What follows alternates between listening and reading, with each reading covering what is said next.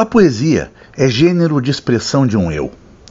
Buscando a melhor palavra no que pode ser indizível, tentando pelo verbal acionar, com ritmo, rima, musicalidade e repetição, o máximo potencial dos anunciados, o texto lírico vibra em sentimentos, ecoa em angústias, ressoa em emoção.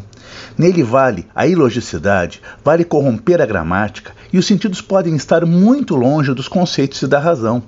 A disposição anímica do poeta, ou melhor, do eu lírico, é o que conduz a recepção como uma voz das vozes, e o que manifesta pode representar as dores do mundo, as paixões humanas todas, e em certos momentos pode bradar em revolta. A poesia não apenas ama, ela ama e também protesta. É o caso de Carta Aberta ao Demônio, de Ricardo Silvestrin.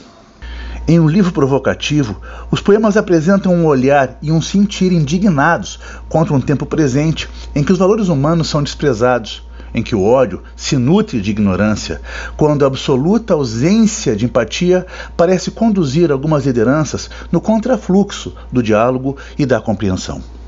O Senhor Morte. O Senhor Morte está cada vez mais isolado.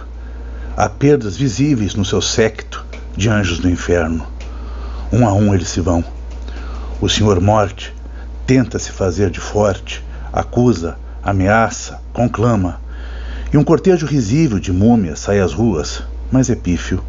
O Senhor Morte se olha no espelho e nem o seu reflexo o apoia mais.